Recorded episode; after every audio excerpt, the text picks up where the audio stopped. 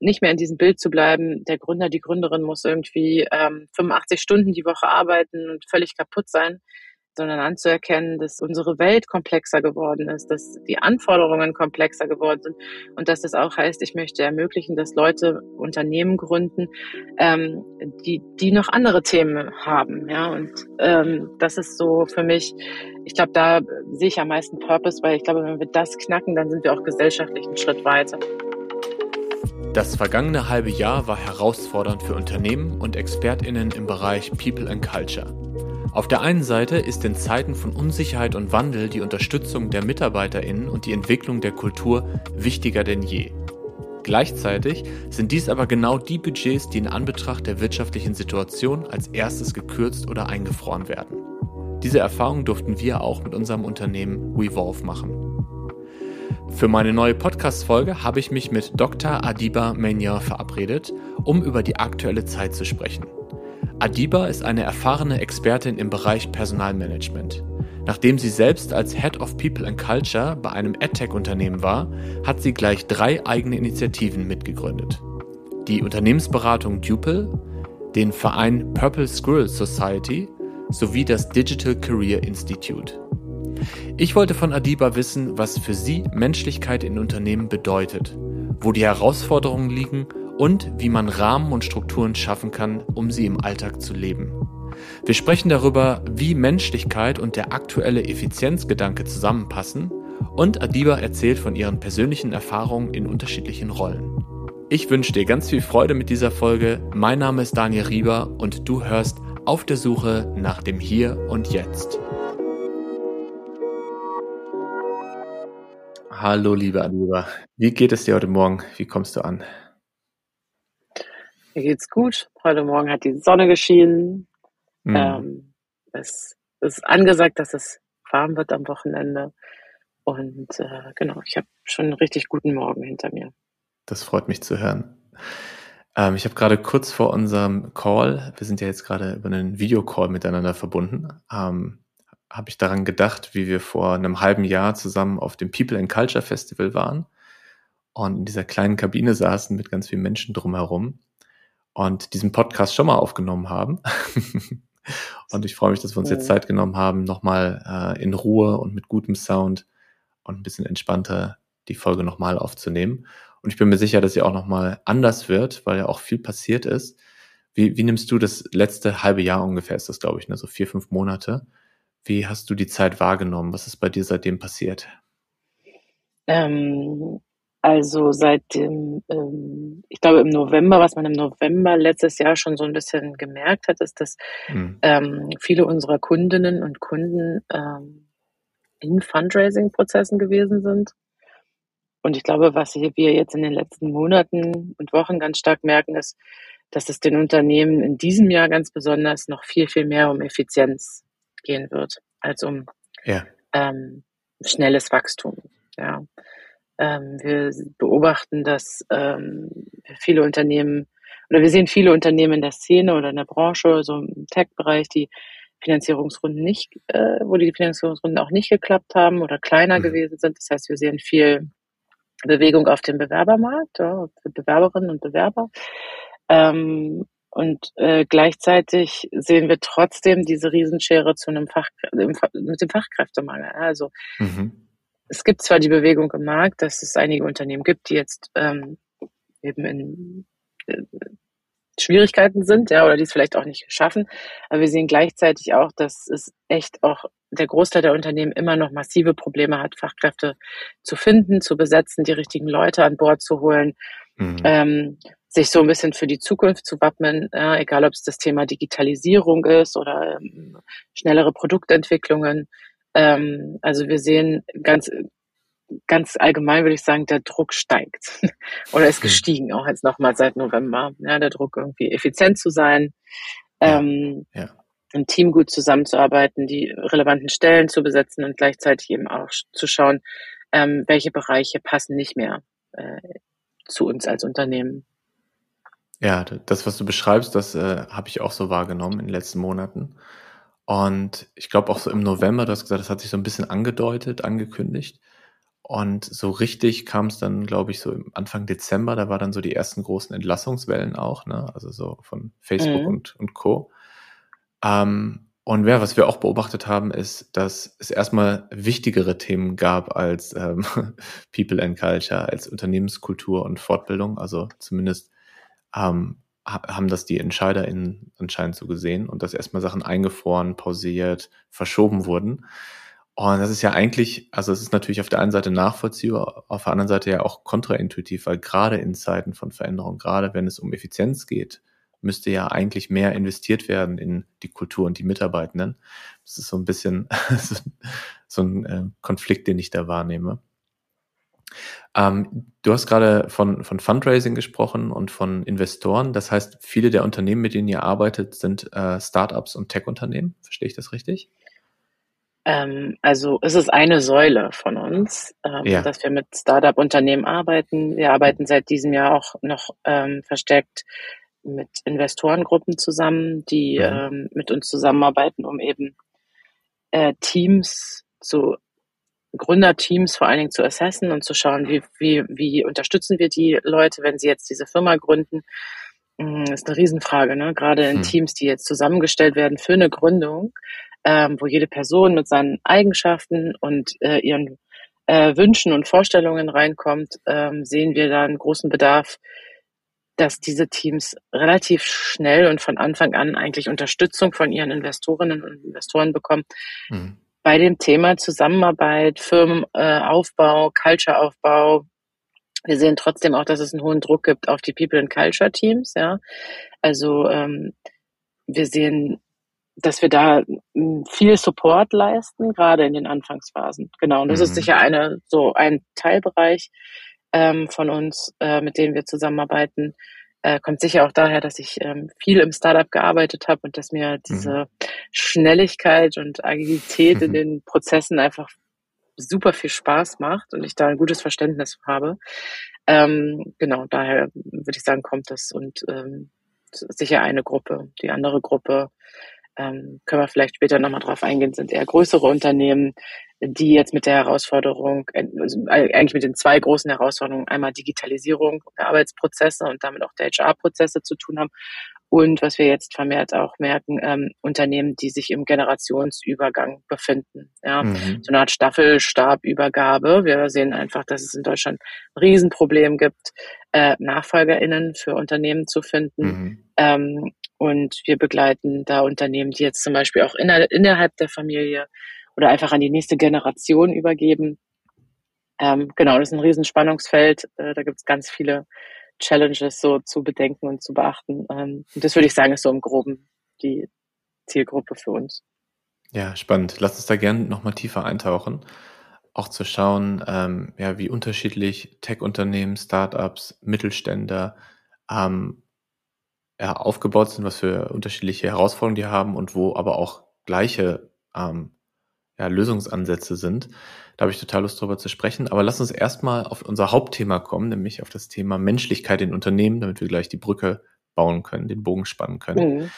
Ähm, ist ein Begriff, den man häufig hört ähm, oder in verschiedenen Formen hört. Ähm, Human Centricity, Achtsamkeit, äh, Miteinander, Kulturentwicklung, ähm, wie würdest du für dich persönlich Menschlichkeit in Unternehmen beschreiben? Was ist dir persönlich da auch wichtig? Mm, was mir persönlich wichtig ist und was ähm, ich gerne transportieren möchte, ist, dass für mich Menschlichkeit im Unternehmen ähm, bedeutet, dass ich als der Mensch, der dort arbeitet, einbringen kann, was und wie ich bin. Ja, also mhm.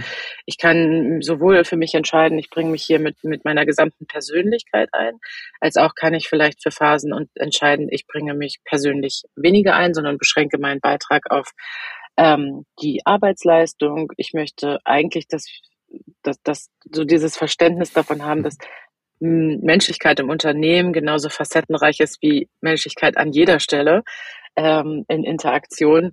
Ähm, und dafür würde ich genau, dafür, da werbe ich für quasi, dass die Unternehmen da Rahmen schaffen und Möglichkeiten geben, dass die Leute so, ja, so reinkommen, wie sie sind und ähm, dass es dafür Strukturen gibt, äh, weil nur das dann auch ermöglicht aus meiner Sicht, dass die Potenziale der einzelnen Mitarbeitenden komplett ausgeschöpft werden können. Ja, das ist ähm, für mich so die Grundvoraussetzung. Fällt dir ein konkretes Beispiel ein? Vielleicht ein Unternehmen, mit dem äh, ihr gearbeitet habt, vielleicht ein Unternehmen, in dem du selber warst oder was, was du mal gelesen, gehört hast? Ein Beispiel, was das greifbarer macht, was Menschlichkeit in Unternehmen bedeuten kann? Ähm, ja, das, da fallen mir so mhm. einige Beispiele ein. Ähm, ich glaube, wenn man so ein bisschen auf die Breite der Unternehmen guckt, dann haben wir ja sozusagen äh, an dem einen Pol selbst organisierte Unternehmen, ja, und an dem anderen Pol, ich sage jetzt mal sehr hierarchisch organisierte Unternehmen.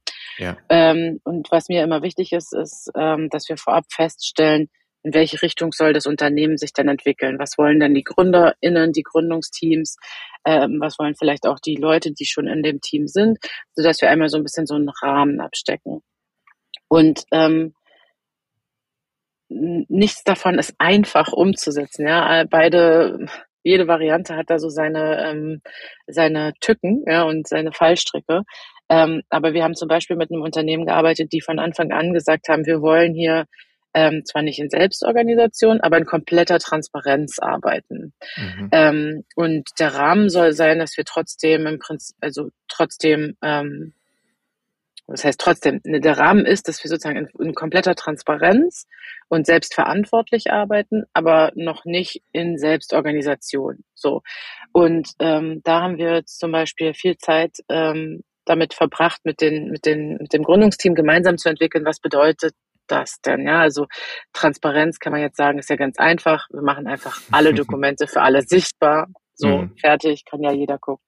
Aber Transparenz bedeutet ja auch, dass ich ein gewisses Verantwortungsbewusstsein in meinen eigenen Entscheidungen spüren muss, ja, und auch äh, Vertrauen daran ähm, haben muss, dass meine KollegInnen ähm, Dinge äh, im Sinne der Firma, sage ich mal, entscheiden.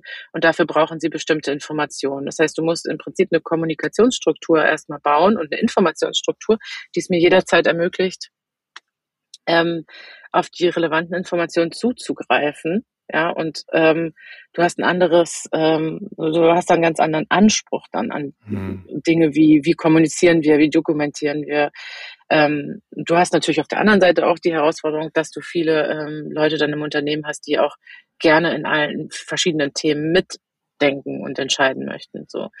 Ähm, und da ist aber, genau, das ist so ähm, ein Beispiel, ähm, wo wir es geschafft haben, glaube ich, eine Unternehmensstruktur und Kommunikationsstruktur zu finden, die sehr gut zu dem Ziel von dem Unternehmen passt ja, mhm. und sich sehr gut mit deren Werten vereinbaren lässt.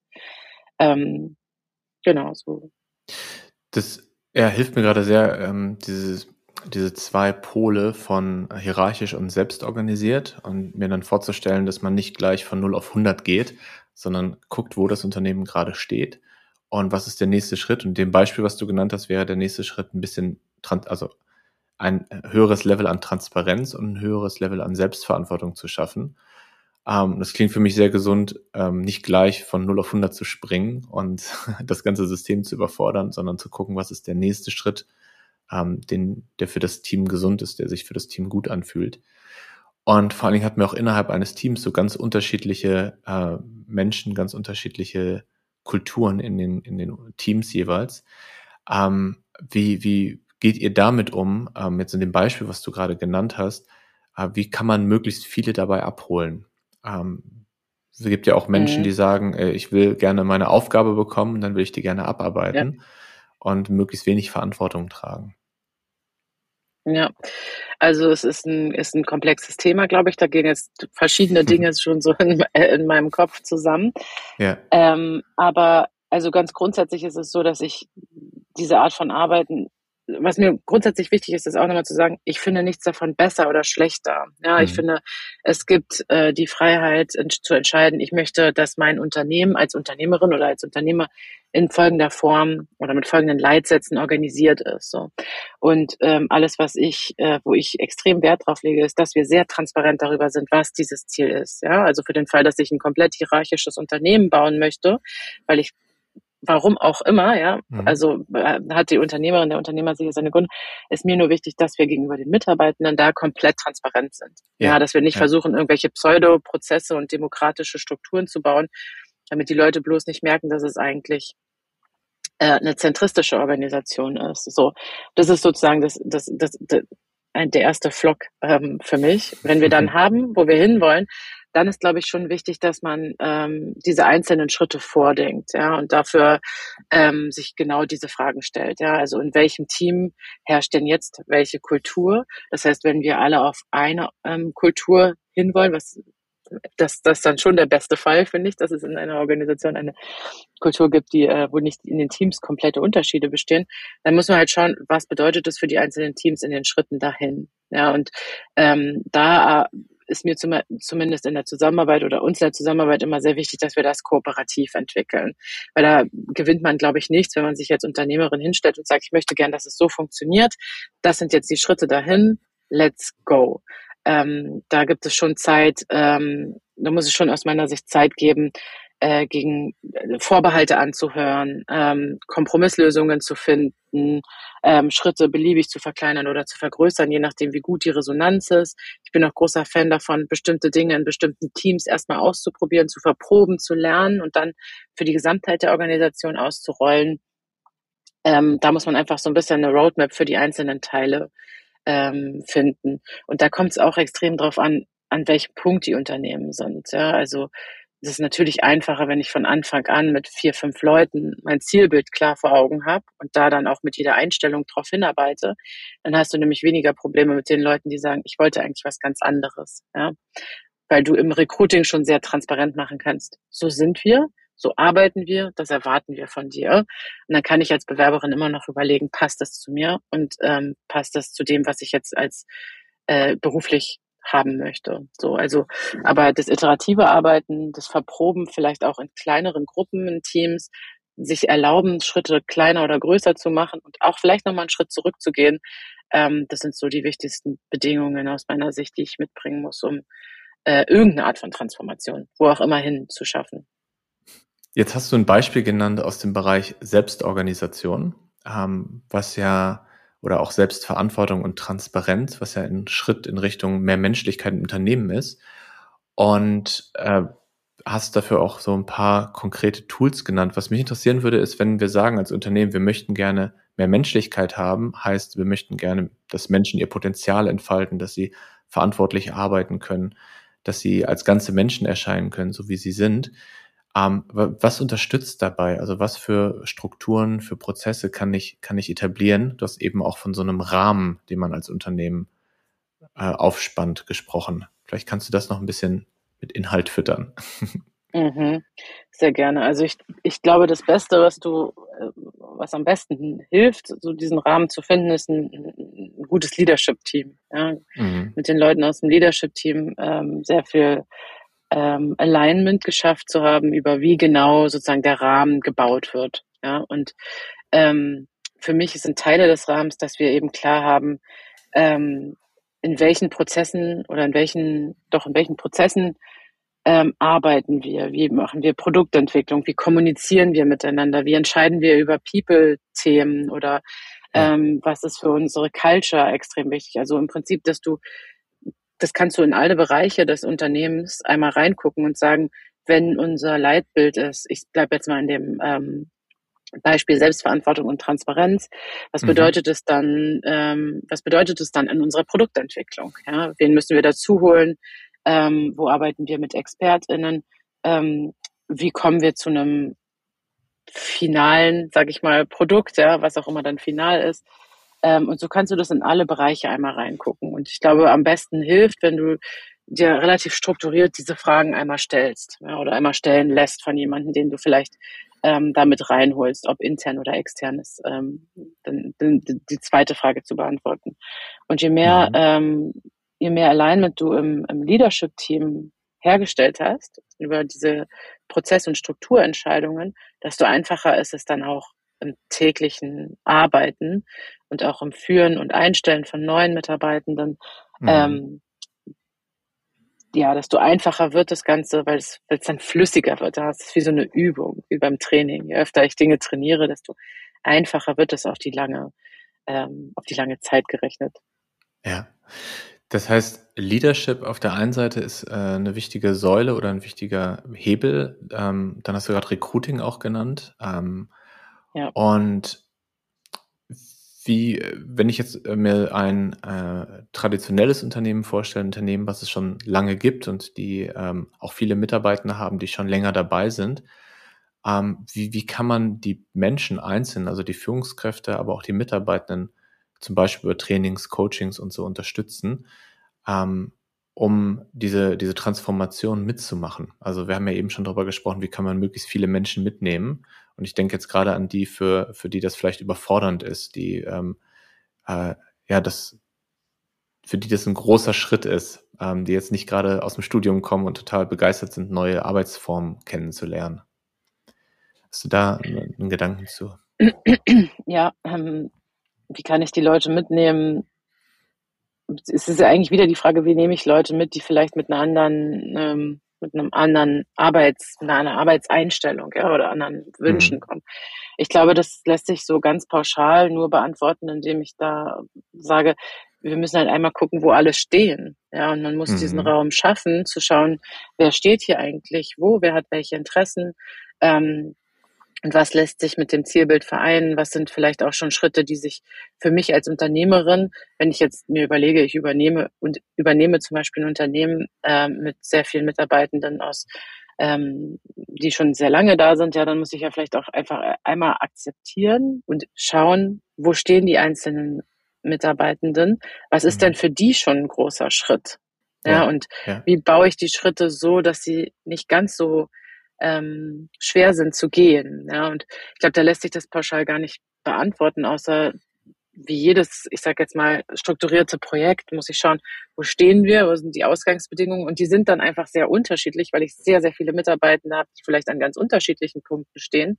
Ähm, und wo will ich hin und wie sind die Schritte dazwischen? So und ähm, dann muss ich mich natürlich auch damit beschäftigen, was mache ich denn, wenn Leute nicht mitgehen wollen, ja mhm. oder können. Ähm, es ist natürlich einfacher dann zu sagen, wir achten jetzt im Recruiting extrem darauf, dass die Leute diese Arbeitsbedingungen ähm, genauso sich wünschen, vorstellen, dass es da ein Match gibt, ja, oder viel Überschneidung. Ähm, trotzdem gibt's immer wieder ja auch Leute, die dann vielleicht nicht mitgehen. Und dann muss ich da ganz genau hingucken und überlegen, schaffen wir es doch, verschiedene Kulturen unter einem Dach zu vereinen, ja, mhm. ähm, weil wir die Leute einfach brauchen und ähm, gerade in ähm, anderen, also in größeren Unternehmen, jetzt im Bereich Mittelstand, würde ich auch denken, da gibt es eine andere Einstellung zwischen Mitarbeitenden und Arbeitgeber. Ähm, vielleicht schaffe ich das, ja, vielleicht, vielleicht trennen sich auch Wege, vielleicht gibt es äh, eine andere Art der Zusammenarbeit, indem man irgendwie Teams neu baut und strukturiert. Ähm, da gibt es dann verschiedene Varianten. Da bin, bin ich nicht so ein großer Fan zu sagen, hopp oder top, entweder du gehst mit oder du gehst raus ähm, das wird der Komplexität des Themas nicht gerecht. Ja. Was ich raushöre, ist, ähm, dass Menschlichkeit im Unternehmen auch bedeuten kann, ähm, dass man nicht eine Entscheidung trifft und alle müssen jetzt mitgehen, ähm, also einfach ein Kulturwandel so shiftet, sondern äh, wirklich auch erstmal zuhört, versteht, äh, die, die Menschen auch sieht, wo sie gerade sind, was ihre Motivation ist und dann mit ihnen gemeinsam äh, einzeln, aber auch in Teams schaut, ähm, wie sie diese Transformationsprozess mitgehen können, wie sie ihn vielleicht auch beeinflussen können. Und das klingt richtig schön, klingt aber auch nach sehr viel Arbeit. das unterstreicht auch, dass so ein Transformationsprozess ähm, etwas ist, was Zeit braucht und am besten auch Begleitung. Das hast du ja auch schon an der einen oder anderen Stelle erwähnt. Ne? Total, klar. Du brauchst Zeit und du brauchst Ruhe und ähm, trotzdem musst du dir, glaube ich, bewusst sein, am Ende des, am Ende mhm. dieses Prozesses steht äh, ein Ergebnis, was dich, was die Kultur gestärkt hat, ja, und nicht mhm. geschwächt. Ähm, weil ich als Unternehmerin oder als Unternehmer eben einmal entschieden habe, so möchte ich, dass wir zusammenarbeiten, geme mhm. gerne gemeinsam mit dem Leadership-Team oder mit dem gesamten Team, je nach Unternehmensgröße. Ähm, und ich habe das Gefühl, ähm, das ist wichtig, weil ich so Abgrenzung auch nach außen schaffen kann, ja, und sagen mhm. kann, so funktionieren wir.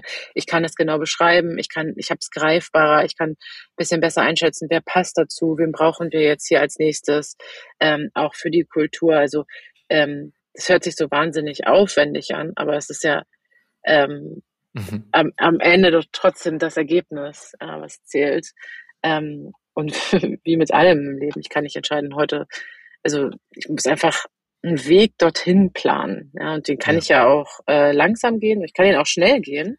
Ich glaube, man muss sich nur bewusst machen, was dann die Kosten dafür sind. Ja, wenn ich den zu schnell gehe und nicht genug Leute mitnehme, dann stehe ich vielleicht wieder vor der Herausforderung, dass ich gar nicht genug Leute habe für mein Geschäft. Ähm, mhm. So, und das ist die Abwägung. Ja.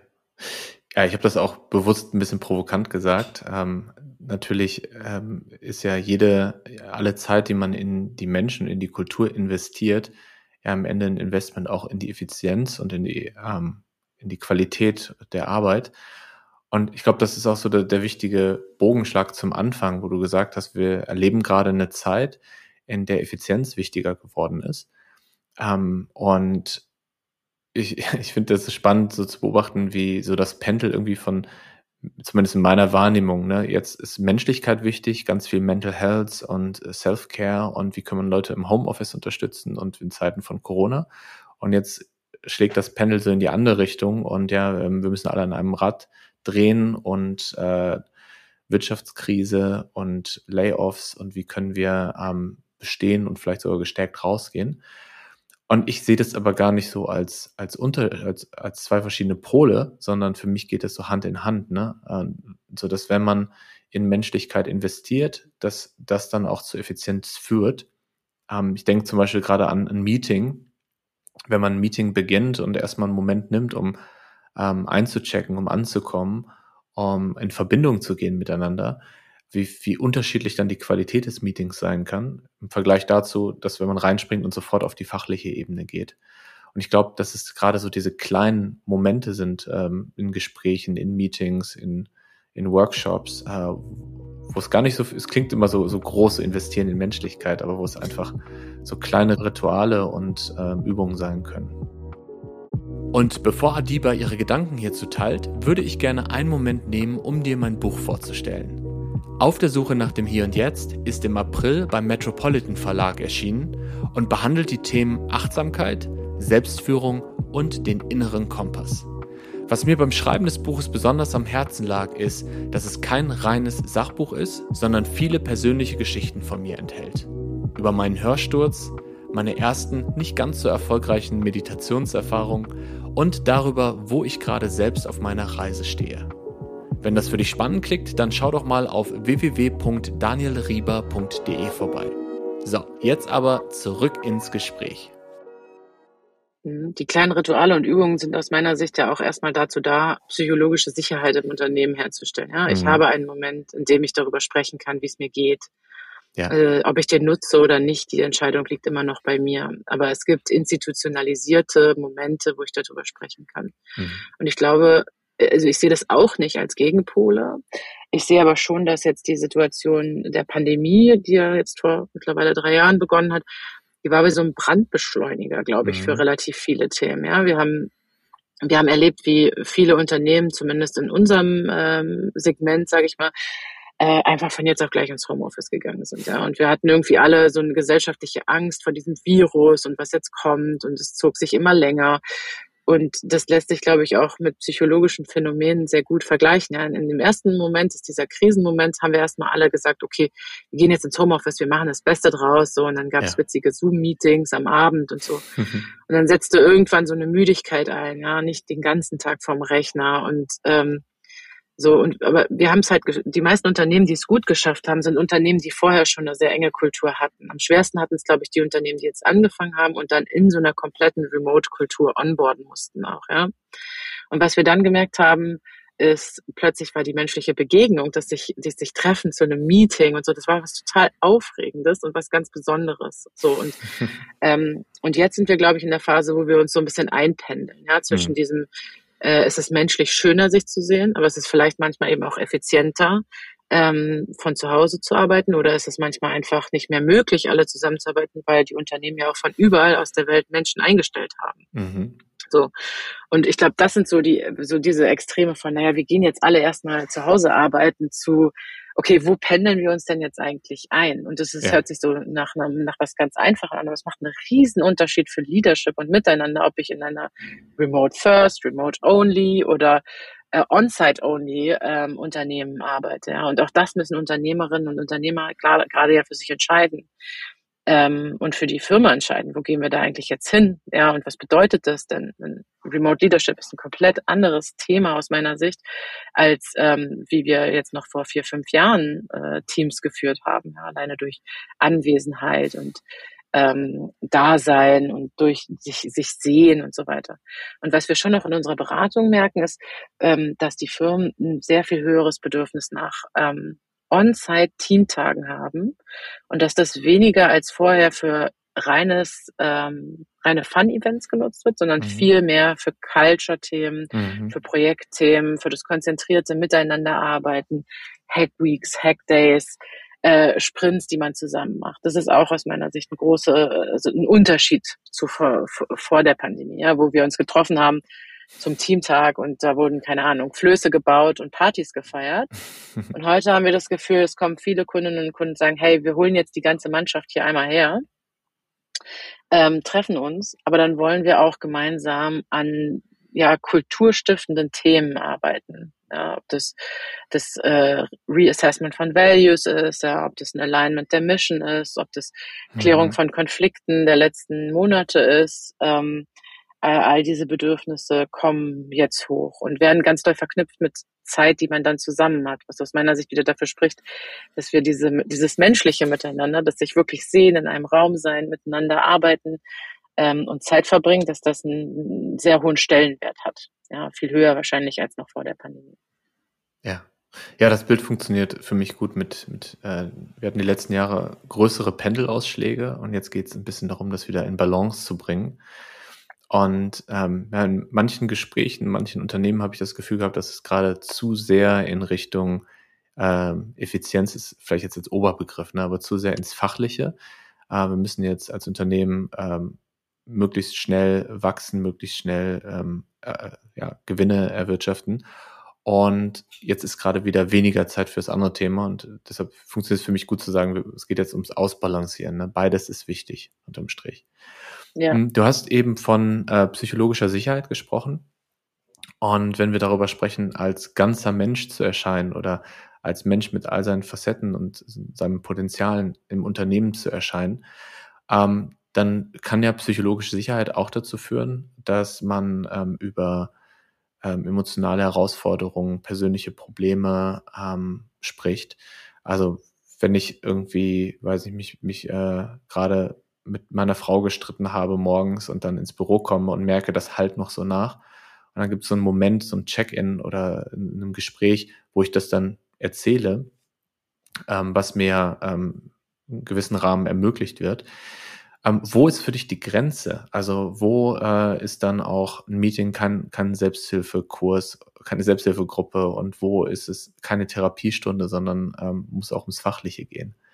Kann, kannst du da so eine Grenze ziehen? Ja, hm, ich glaube, ich glaube, ich würde immer die Grenze da ziehen, wo ich ähm, merke, dass Menschen ähm, Probleme mit sich bringen, die besser auch von jemand anders gelöst werden. Ja? Also ähm, das, äh, um in deinem Beispiel zu bleiben, wenn ich jetzt ähm, komme und mich morgens mit meinem Mann gestritten habe und deswegen, mhm. weiß ich nicht, nicht gut, äh, noch nicht, noch nicht so richtig gut äh, auf Menschen zu sprechen bin, das im Check-in zu sagen und damit ja auch allen zu signalisieren, hey, vielleicht gibt ihr mir noch eine Stunde, so mhm. oder zwei oder wie auch immer. Ähm, das ist das eine und ich glaube das andere, wo, wo für mich die Grenze ist, wenn wir, wenn wir jetzt merken, da kommen dann tiefere psychologische Probleme, die sich besser bei einem Therapeuten, bei einer Therapeutin lösen lassen. Ja. Ähm, oder da gibt es Menschen, die im Unternehmen zum Beispiel das äh, oft sehr häufig teilen, dass es ihnen nicht besonders gut geht. Ja. Und ich glaube, da braucht es ein bisschen Fingerspitzengefühl von dem Team, ja, und da braucht es diese psychologische Sicherheit. Ja, ich kann mich mhm. öffnen und ich kann gleichzeitig aber auch eben vielleicht ähm, merken oder gespiegelt bekommen, dass, ähm, dass, dass, dass das größere Probleme sind, ähm, die in einer anderen Runde besprochen werden. Ähm, und der Grad ist total schmal, weil du willst das jetzt gerade bei, wenn man bei, bei dem Beispiel Check-in bleibt, du willst es nicht beliebig machen, so dass mhm. alle einfach nur reinkommen und sagen, gut. Ja, pa pa passt schon, passt, passt schon. schon ne? Muss gut, ja. alles in Ordnung. Ja. Genau, muss ja. Ähm, so, aber ähm, so und das ist aber, also es ist so ein, es ist Aufgabe vom Team, finde ich, sich da einzupendeln. Und ich glaube, gute Führung heißt in dem Fall auch, ich höre, was die Leute mitteilen mhm. und auch was sie nicht mitteilen.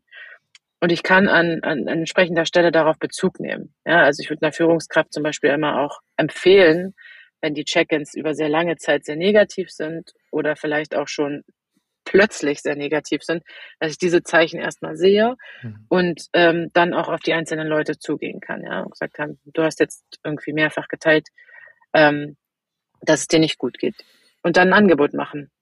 Ja, mhm. möchtest du, äh, gibt es irgendwas, was ich tun kann? So und äh, aus meiner Sicht ist die Verantwortung des Arbeitgebers ähm, da darauf Bezug zu nehmen, wenn ich diesen Raum habe, ja, wenn ich diese Öffnung ermögliche, aber sobald ich merke, das geht in eine Richtung, wo wir einfach ausgebildete Menschen finden, die sich da drum kümmern, ob es Therapeuten sind oder auch im Freundeskreis vielleicht, ja, zwar nicht ausgebildet sind, aber den Menschen besser kennen, ähm, da finde ich ist so ein bisschen die Grenze, ja, weil ja, ja. über allem steht, wie gesagt, mein, mein Rahmen, ja, und in den meisten Organisationen geht es irgendwie darum, äh, Gewinne zu machen oder zu wachsen oder wie auch immer. Ähm, und es gibt einfach Arbeit, die da zu tun ist. Ähm, und das, da ist es auch für die anderen im Team wichtig, dass alle sehen, diese Arbeit wird auf alle Schultern verteilt. Ja, das ist auch andersrum nicht fair, wenn man jetzt irgendwie ein, eine Person hat, die, ähm, die, sich, die, die da nicht mitmacht, sag ich mal. Ja, das heißt, es ist wichtig, einen Rahmen zu haben, psychologische Sicherheit, dann eine Führung, die damit auch umgehen kann, die das, die das halten kann, diesen Raum und ja. schön fand ich gerade das Wort Fingerspitzengefühl. Ne? Also so eine gewisse Sensibilität, ein gewisses Gefühl dafür zu entwickeln, auch eine Empathie. Ähm, wie geht es anderen? Ähm, wie gehe ich jetzt mit der Situation um? Wo wird der Raum genutzt für Kontextklärung? Wo wird aber auch gerade äh, der Bogen überspannt oder ähm, mhm. ne, ne, zu viel erwartet von einem Check-in in einem Meeting? Ja. Ähm, ich hätte Lust, noch ein bisschen mehr über dich zu erfahren. Und äh, du hast ja auch eben schon erzählt, dass du selber in einem Startup gearbeitet hast ähm, und daher das auch so die, die Schnellwelt der Startups auch von innen kennst. Du warst der Head of People and Culture bei einem AdTech-Unternehmen. Magst du mal so ein bisschen erzählen, wie die Zeit für dich war? Vielleicht auch was besondere Herausforderungen oder besondere Learning war? Vielleicht gibt es da was, was dir dazu einfällt, was spannend sein könnte. Mhm. Ähm, also genau, angefangen habe ich so 2007 ähm, und ähm, angefangen erstmal ähm, mit den, ich sage jetzt mal People and Culture Basics, Recruiting, Leute einstellen, mhm. ja, die äh, Verwaltung der, der Leute, dann die ganze, das ganze Thema Kulturentwicklung machen und so weiter. Und 2007 war so eine Zeit oder es war so diese erste große Startup-Phase, die ich zumindest mitbekommen habe, in der ähm, man einfach sehr, sehr schnell, wir sind sehr, sehr schnell gewachsen. Wir haben sehr mhm. viele Leute eingestellt. Ähm, es war nie, also es war, es war eigentlich aber auch immer so in, in, in Wellen, sage ich mal. Ja. Und ähm, das hat ähm, wahnsinnig viel Spaß gemacht, äh, weil ich so das Gefühl hatte, ich kann hier alles mitentwickeln, ja, und mit ähm, mit Teil dieser dieses Firmenaufbaus sein. Das Produkt war völlig neu, ja, wir war auch viel dabei, wo wir einfach den Leuten auch erstmal erklären muss, wie kann man denn online lernen. Ähm, es war wahnsinnig attraktiv für Bewerberinnen und Bewerber. Also wir hatten nie ein Problem damit, Leute zu finden, ähm, die sich für die Firma interessierten. Ähm, und deswegen haben wir uns relativ schnell um die Themen gedreht, wie wählen wir eigentlich gut aus? Ja, mhm. Was sind eigentlich gute Recruiting-Prozesse? Ähm, haben da verschiedene Frameworks eingeführt ähm, und ich habe das, das Team auch immer mal wieder umgebaut, ja, von einem Business-Partner-Modell, ein Spezialistenmodell, im HR und so ähm, und war sehr lange da über mehrere Finanzierungsrunden. Ich bin dann eigentlich erst 2019 ähm, gegangen und habe deswegen wirklich alle Phasen mitbekommen. Mhm. So, und das war immer das Spannende für mich, ja, dass irgendwie immer ein bisschen anders war, aber mit einem sehr stabilen Kernteam ähm, und deswegen sehr viel Menschlichkeit im Unternehmen und ähm, ist ein ganz toller Arbeitgeber immer noch ähm, äh, gewesen, der eben super viel Wert auf ähm, ja, Menschlichkeit, auf Familienfreundlichkeit ähm, und gleichzeitig eben Agilität und man konnte Dinge einfach ausprobieren. Und ähm, genau, das war eine tolle Zeit. Ähm, es hat sich jetzt äh, dann, der Bewerbermarkt hat sich aus meiner Sicht sehr verändert. Ähm, das heißt, es ist heute heute steht mir das Thema im Vordergrund, wo finden wir eigentlich und wie finden, überzeugen wir Leute, sich bei uns zu bewerben. Das war sicher früher oder vor dann jetzt 18 Jahren oder was, ähm, ein bisschen anders. Ja, und du hast äh, später dann eigene Unternehmensberatung mitgegründet, Duple, und die Purple Squirrel Society. Ähm, das wäre mhm. schön, wenn du nochmal erzählst, was deine Motivation da war, dann oder deine Intention, wie das entstanden ist.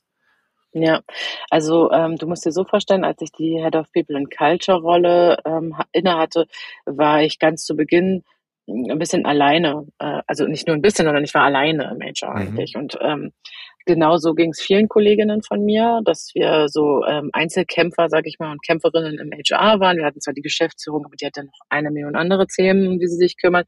Wir hatten das Team, aber da kann ich nicht alles in der Transparenz teilen, wie sie vielleicht äh, in, in meinem Team gerade ähm, um ist, äh, rumgeht. Und deswegen haben wir aus so einem, ich sage jetzt mal eher informelleren Kreis, wir hatten uns immer mal getroffen zum Austausch und so und ähm, hatten damals irgendwie einen Skype-Verteiler, was wahnsinnig aufwendig war und haben aus diesem informelleren Miteinander einen formelleren Rahmen gefunden und gesagt, wir gründen jetzt einen Verein, wir waren zu mhm. siebt. Ähm, und wir ermöglichen den Leuten in den Verein zu kommen. Wir setzen eine Kommunikation auf. Also wir haben damals ähm, Slack oder nutzen immer noch Slack, ähm, haben Events gemacht, haben die Leute zusammengebracht in Stammtischen und haben gesagt, hey, je mehr wir uns austauschen, desto besser wird jeder Einzelne. Ähm, und wir können unwahrscheinlich viel aus diesem Netzwerk lernen. Und so sind wir dann ähm, gestartet, haben die Purpose Girls Society gegründet, was aus meiner Sicht heute der größte Personalverein äh, für HRlerInnen aus dem Digitalbereich ist. Ähm, da sind super kleine Unternehmen bei, da sind mittlerweile auch sehr große Unternehmen bei. Ähm, genau, und es war eigentlich immer so die Idee, ein Netzwerk zu schaffen, wo man mhm. Hilfe zur Selbsthilfe quasi bekommt ähm, und auch von Leuten lernen kann, die ähm, vielleicht schon ein bisschen erfahrener sind. So und das habe ich nebenbei gemacht. Das habe ich gemacht, weil mich das interessiert hat, so wie ich immer irgendwie was nebenbei gemacht habe. Ich habe auch ähm, nebenbei promoviert. Ähm, ähm, und habe dann 2016 das Digital Career Institute mitgegründet. Wir sind damals mhm. ähm, vier Gründer gewesen. In der Zeit 2015 und 16, in der hier sehr viele Geflüchtete ankamen, ähm, die äh, die, und die allermeisten nicht eine berufliche Qualifizierung hatte, mit der man sofort in den Arbeitsmarkt starten konnte. Ja. Ähm, und da mein Vater aus Syrien ist, äh, ist mir der Kulturkreis einfach äh, in die Wiege gelegt worden sozusagen. Und ähm, genau, da konnte ich mich einbringen und es hat mir super viel Spaß gemacht, weil wir eben angefangen haben, für Geflüchtete Kurse zu designen, wie sie schnell in den Digitalbereich kommen. Ähm, das ist heute auch äh, für Nicht-Geflüchtete offen. Also ja, es ist alle aus, aus unterschiedlichsten Kulturkreisen kommen Leute und lernen am DCI Web Development, Online Marketing. Es gibt mittlerweile auch einen HR-Kurs, es gibt einen Python-Kurs, AWS und so. Also mhm. sehr breit von, von der Palette. Und ähm, genau, und dann habe ich Duple mitgegründet. Das ist das, was ich jetzt hier ähm, aktuell mache. 2021, das ist jetzt zwei Jahre her. Ich bin mitten in der Pandemie. Ähm, gegründet, äh, genau, und da haben wir uns eben der Mission verschrieben, dass wir Unternehmen dabei unterstützen wollen, Strukturen zu finden, die ähm, menschenfreundlich sind, ja, die äh, es ermöglichen, dass die Leute sich gut und wohlfühlen und auch produktiv sind in dem Unternehmen. Und ähm, genau, da arbeiten wir eben mit den vorhin schon beschriebenen Zielgruppen, ja, sicher aus dem Startup und im Digitalbereich viel, ähm, aber mittlerweile auch Kunden aus dem Mittelstand, die ähm, digitalisieren wollen ähm, oder eine Übergabe machen, die, die merken ja den Druck auch, äh, wie es ist jetzt mit der nächsten Generation zusammenzuarbeiten. Mhm.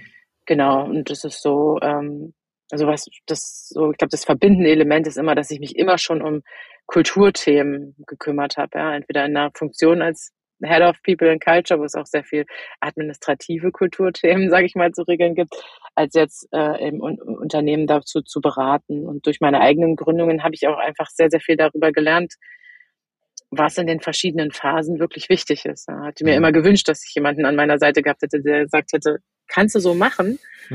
Und in ein paar Jahren hat es aber wahrscheinlich folgende Konsequenzen. So und ähm, das macht mir jetzt sehr viel Spaß. Das fand ich auch besonders spannend, als wir uns kennengelernt haben, dass du diese unterschiedlichen Perspektiven hast auf das Thema Kulturentwicklung. Ähm, was ich durch dich auch gelernt habe, ist, was Purple Squirrel eigentlich ist. Das ist äh, die deutsche Übersetzung mhm. wäre dann die eierlegende Wollmilchsau, richtig? Genau, genau. Auch, auch ein verrückter Begriff, wenn man mal drüber nachdenkt. Ja.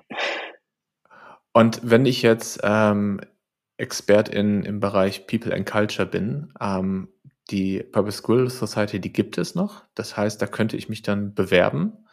Ähm, für, für wen ist das genau? Ist das äh, für ähm, Expertinnen, die im Unternehmen arbeiten oder auch für, für externe Coaches, für Anbieter? Ähm, vielleicht kannst du da noch ein bisschen was zu eurer mhm. Aufstellung und ja. eurer Mission sagen. Also gestartet sind wir ursprünglich mit dem Ziel, eine Plattform ausschließlich für interne HR-Verantwortliche äh, zu schaffen, weil wir gemerkt ja. haben, ähm, dass die äh, sozusagen der Grad, wie ich mich öffnen kann, immer noch größer ist, wenn ich weiß, da sind jetzt nicht so viele Headhunter oder Headhunterinnen dabei, die ähm, ja, die, die dann sozusagen da ähm, rein, mit reingehen können. Hm. Es ist aber so, dass sich das natürlich auch gewandelt hat im Laufe der Zeit. Also die Leute sind Mitglied geworden, waren in internen Rollen, sind dann in der Selbstständigkeit, gehen zurück in eine Festanstellung.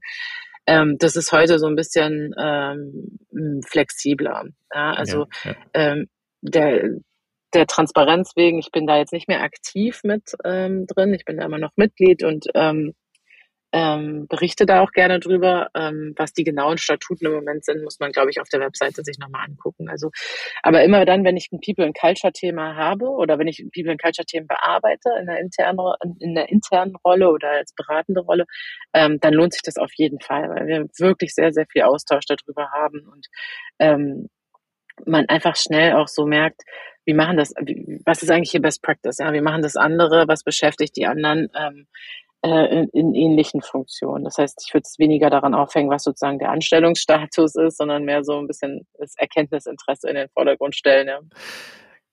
Ja, ist, glaube ich, offensichtlich, was du auch gesagt hast, dass du für viele Themen brennst, dass du ähm, ja. Lust hast, äh, ähm, nebenbei, hast du es gesagt, ne, ähm, verschiedene Projekte anzuschieben, also da, wo es dich gerade so hinzieht.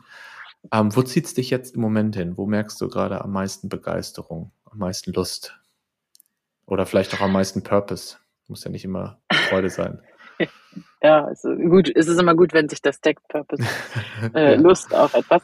Ähm, aber genau, die Projekte, die jetzt, ähm, wo es mich so hinzieht oder die mich sehr besonders begeistert haben, waren tatsächlich die Projekte mit den Investorinnen, mhm. Investoren und Investorinnen, um zu eben zu schauen, wie schaffen wir eine super gute Ausgangsbasis für Teams, die eine Zusammenarbeit starten. Ja.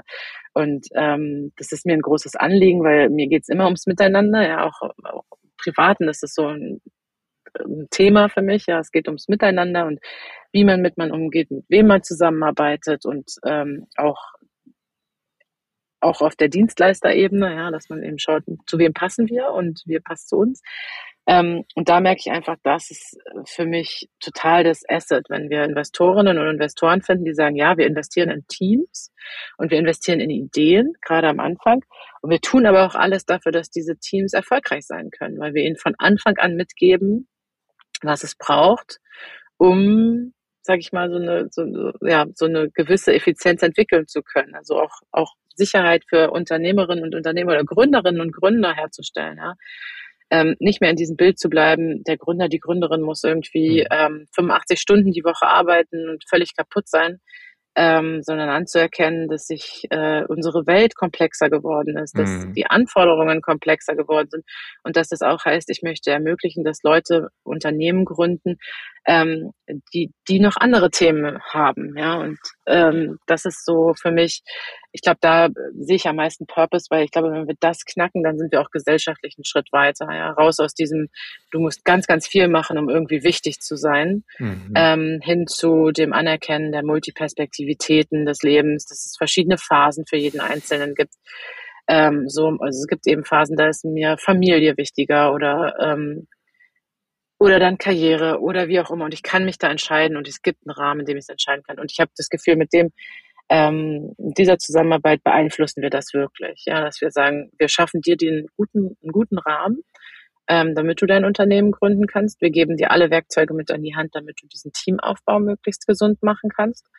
Ähm, und es beginnt beim Leadership-Team. Das heißt, wir begleiten diese Führungskräfte auf ihrem Weg. So. Und genau, da habe ich das Gefühl, dass das, ähm, ja, da schaffen wir einen echten Mehrwert. Ich hatte gerade dieses Bild vor Augen, ähm, weil du ja auch von deiner Anfangszeit als HR-Verantwortliche gesprochen hast im Startup. Ähm, wenn du jetzt durch die Zeit reisen könntest und heute als Beraterin ähm, die Adiba treffen könntest, die gerade Berufsanfängerin ist und sich dafür entschieden hat, in diese Richtung zu gehen, ähm, gibt es so einen Tipp, den du dir mitgeben würdest für die, für die ganze Reise? Ähm, meinst du fachlich oder so menschlich? Das kann beides sein, was äh, für dich sich gerade stimmig anfühlt.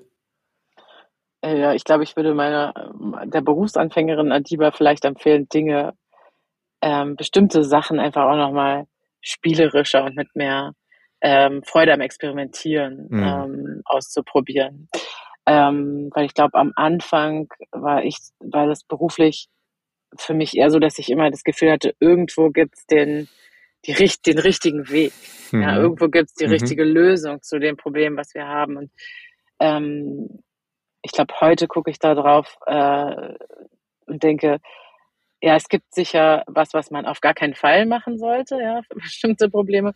Aber es gibt nicht das eine Richtige, sondern es gibt halt nur das, was gerade zu uns als Unternehmen passt, unserer Kultur passt, zu mir als Mensch passt und so. Und ähm, da so ein bisschen den Druck rauszunehmen und zu sagen, wir probieren das jetzt einfach oder ich probiere das jetzt einfach so und ähm, kann dann aber auch damit leben, wenn es nicht klappt. Ähm, ja, und probiere dann einfach den nächsten Weg. So, das ist so ein bisschen, ich sage jetzt mal, spielerischer anzugehen, ähm, ja, mit ja. mehr Freude am Experimentieren. Ja, und ähm, das, glaube ich, würde ich mir als Tipp geben, obwohl ich mich schon für jemanden mit sehr guter Resilienz halte.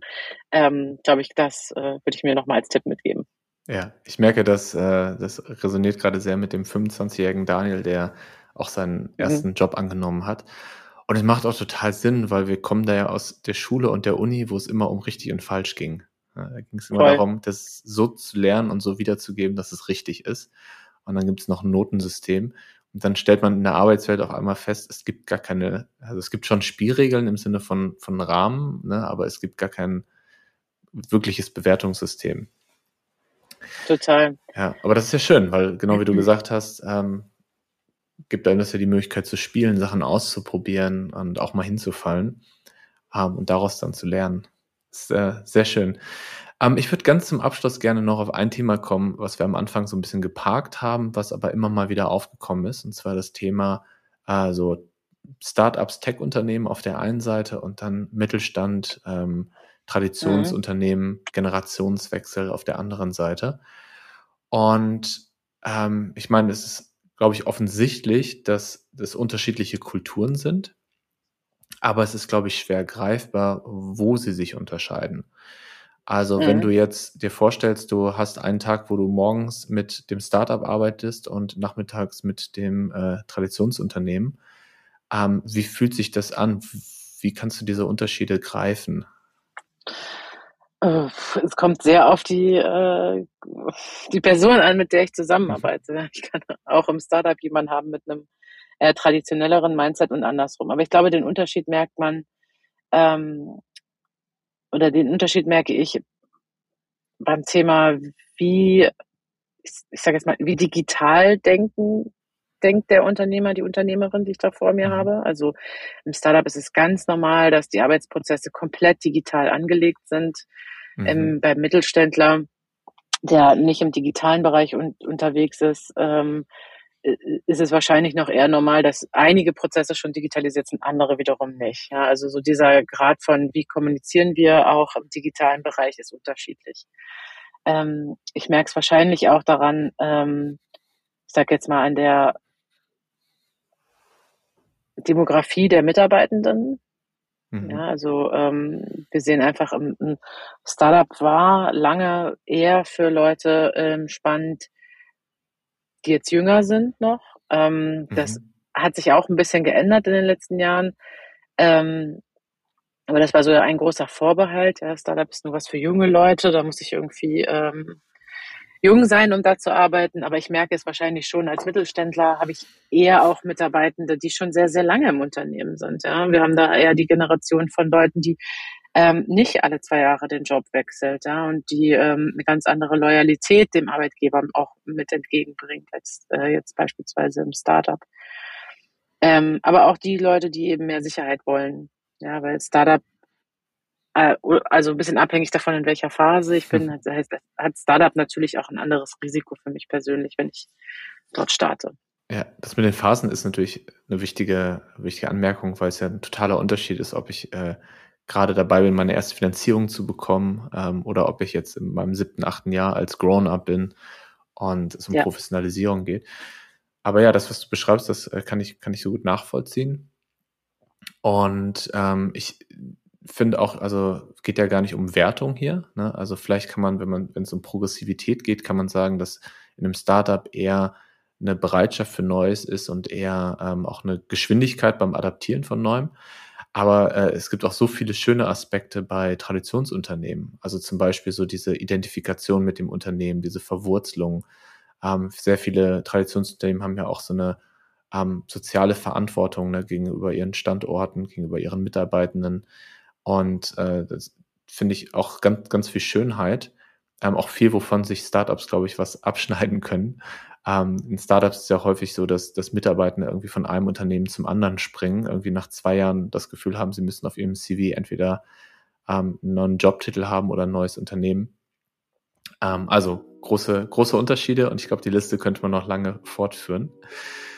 Ich danke dir für deine Zeit. Vor allem danke ich dir dafür, dass du ein zweites Mal äh, ähm, bereit warst für, für einen Podcast und für den Einblick, den du gegeben hast in eure Arbeit, noch in deine Erfahrungen, so mit den unterschiedlichen Perspektiven.